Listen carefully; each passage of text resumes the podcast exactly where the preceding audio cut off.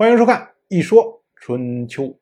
鲁国第十五任国君鲁同进入在位执政第三十二年，本年的秋天七月，国国发生了灵异事件。这次灵异事件那可是春秋有记录以来最著名的一次，因为神灵降临到了国国的深地。我们要说啊，之前我们讲了无数次神灵，比如说我们最长的口头禅就是国君做所有的事情都是为了两件事情，一件事情就是端正法度，一件事情是敬奉神灵。我们还讲过春秋时代民众和神灵之间的关系等等等等等等很多关于神灵的事情。可是呢，这是神灵第一次真身显现呐，因为它降临到人世间了。你想。对于当时来说，天下震动啊！尤其像和国国比较亲近的王室，震动非常的大。王室天王将把内史过叫过来，来询问咨询这件事情。为什么要叫内史过呢？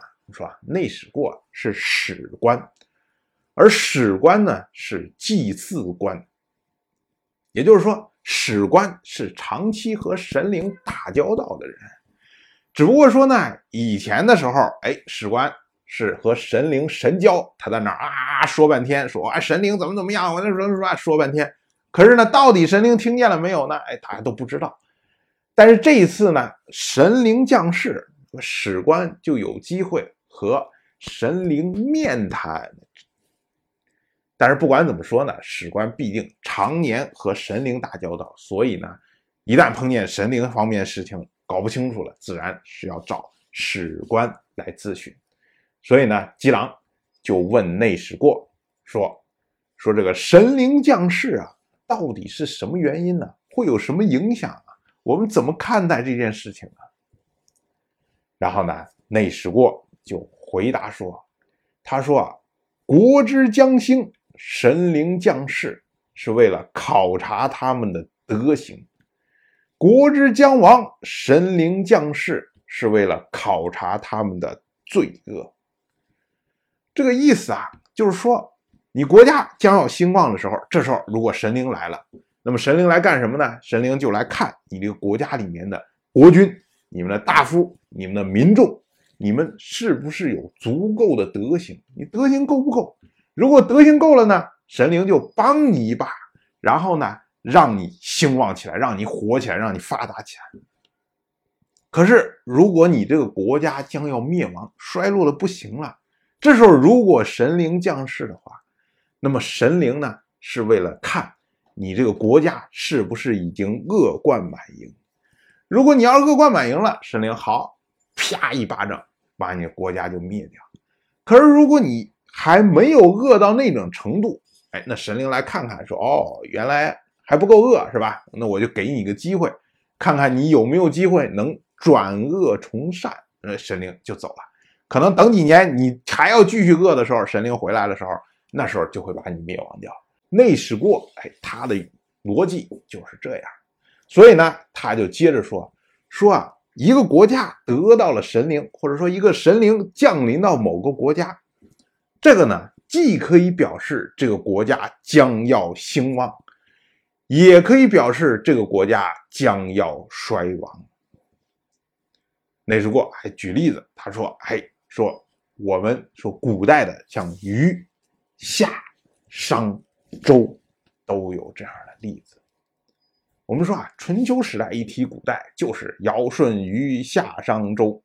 像尧以前被称陶唐。”所以呢，也被称为唐尧，而舜呢，则被称为虞舜。虞呢，因为他是夏朝的始祖，所以呢，也被称为夏禹。然后到商，就是商汤；周，就是周文武。一提就是这帮人。当然，这个都是题外话。啊，这一下，姬郎明白了，说：“哦，原来这个将士啊，不是说国国要牛了。”而是说，国国可能牛，也可能会灭亡，明白了。但是呢，姬郎还有问题啊，因为毕竟神灵降世了呀。我们不能说没有点表示吧？你总得祭祀一下他呀，然后进献一点什么东西啊之类的。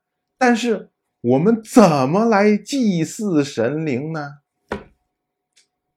基朗提的呀，这个其实是一个非常大的问题。我们知道啊，春秋时代基本上是无所不祭，就是什么事情都要祭祀，说祭天、祭地、祭日月。祭星辰，祭河流山川，哎，什么东西都要祭。但是呢，这些祭祀都是属于常规例行的祭祀，也就是说啊，他们在祭祀的时候，这个流程、这个规定都是非常明确的。比如说，你要祭祀一条河流，哎，你就需要用什么东西来祭祀啊？要进献玉啊，还是要用杀生啊？然后流程是什么样子的呀？然后。穿什么服装啊？奏什么音乐呀？哎，这都是有相关的规定的。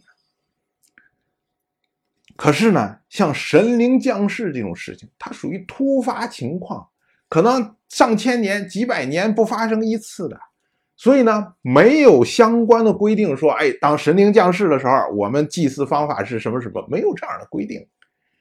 所以呢，你怎么祭祀它，就是很大的问题呀。因为古人是非常虔诚的，他们不会说啊，那我现在正好手边有一头牛或者两头牛，哎，我选一头比较壮的，我把这个牛给砍掉，然后呢拿出来这个牛就来祭祀你了，行不行？这样可能会有问题的，万一神灵不高兴了怎么办啊？对吧？然后神灵到时候一不高兴的话，你本来好心去祭祀他，反而把他惹怒了，他把你国家给灭掉了，怎么办？谁敢承担这责任？所以没有人敢随便去祭祀。那么怎么办呢？哎，所以姬狼。会问这么一个问题，内史过就回答说：“说我们祭祀他呀，要用相应的物品。什么是相应的物品呢？就是他在哪一天来的，我们就用哪一天的物品来祭祀。哎，这个呢，就是古人来解决这种突发情况的祭祀问题的方法。我们说啊，古人是用。”天干地支，哎，这个来记录时间、记录日期。所以天干呢，就是指甲乙丙丁戊己庚辛壬癸；地支呢，就是子鼠丑牛寅虎卯兔辰龙巳蛇午马未羊申猴酉鸡戌狗亥猪。哎，十二生肖前面那个字，比如说子丑寅卯等等，一共是十二个，就是天干十个，地支十二个。然后呢，一个天干对一个地支，一个天干对一个地支，这么着对下来。最后呢，生成了六十个干支，所以我们现在讲所谓六十年一甲子，就是说用甲子这个天干地支合成了这一年。那么呢，过完了之后，再过六十年，哎，又来一个甲子年，哎，这么着个纪年的方式。日期记的时候呢，也是同样的，甲子日，然后六十天之后，然后又有甲子日。我们看，像现在有农历的这些日历上面，还会标识出来这个干支。而他祭祀的时候呢，就是拿干支来确定，将时间分成几个区块，然后不同的区块我规定好用什么方式来祭祀。比如说像干支里面包括甲和乙，哎，这些日子的话，那如果我们祭祀，就是用脾脏，就是动物的脾脏。然后呢，进献的玉要用苍玉，也就是所谓深绿色、青绿色，哎，这种玉。穿着了服装呢，哎，要用青色的服装。如果呢，这个日期的干支里面包括丙丁，哎，那么就是说祭祀的时候呢，就要用动物的肺来祭祀。然后玉和服装都用赤，也就是用红色的，等等等等等等，按这个方式，然后。等于是将这个时间分成这么五段，然后五段都有不同的祭祀方式。那么内史过他的意思就是说，说我们看这个神灵降世这一天是哪一天，然后呢，我们就拿这一天，我们看他的干支是什么，然后对应的祭祀是什么，我们就用这个来祭祀他。这样的话呢，我们不管祭祀的东西是什么，至少我们是按照传统。按照习惯，非常郑重正式、非常有诚意的来祭祀你神灵的，所以呢，神灵就不会说不高兴，也不会降灾给我们。这么一套逻辑，这一下呢，怎么看待神灵，怎么祭祀神灵，这些问题都说清楚了。但是这个事儿没完呢，因为毕竟神灵降世了呀，你不能说我就遥祭老远几百里以外，我祭祀一下就把神灵打发了，这肯定不行啊。所以还要派人去探访一下神灵，去见一下神灵。然后看看是不是跟神灵有什么面谈，神明有什么指示，或者通过神灵的举动，你遥老远的哎望那么一眼，看看神灵这个有什么预兆降下来，以此来占卜吉凶，这其实都是很有实际意义的事情。所以呢，王氏就派内史过到国国去。结果内史过到了国国之后啊，我听说国国的国君国公。向神灵请求土地。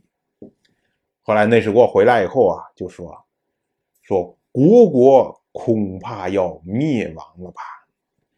说国君残暴啊，虐待民众啊，而且还听命于神，这就是灭亡的征兆。当然，我就这么一说，您就那么一听。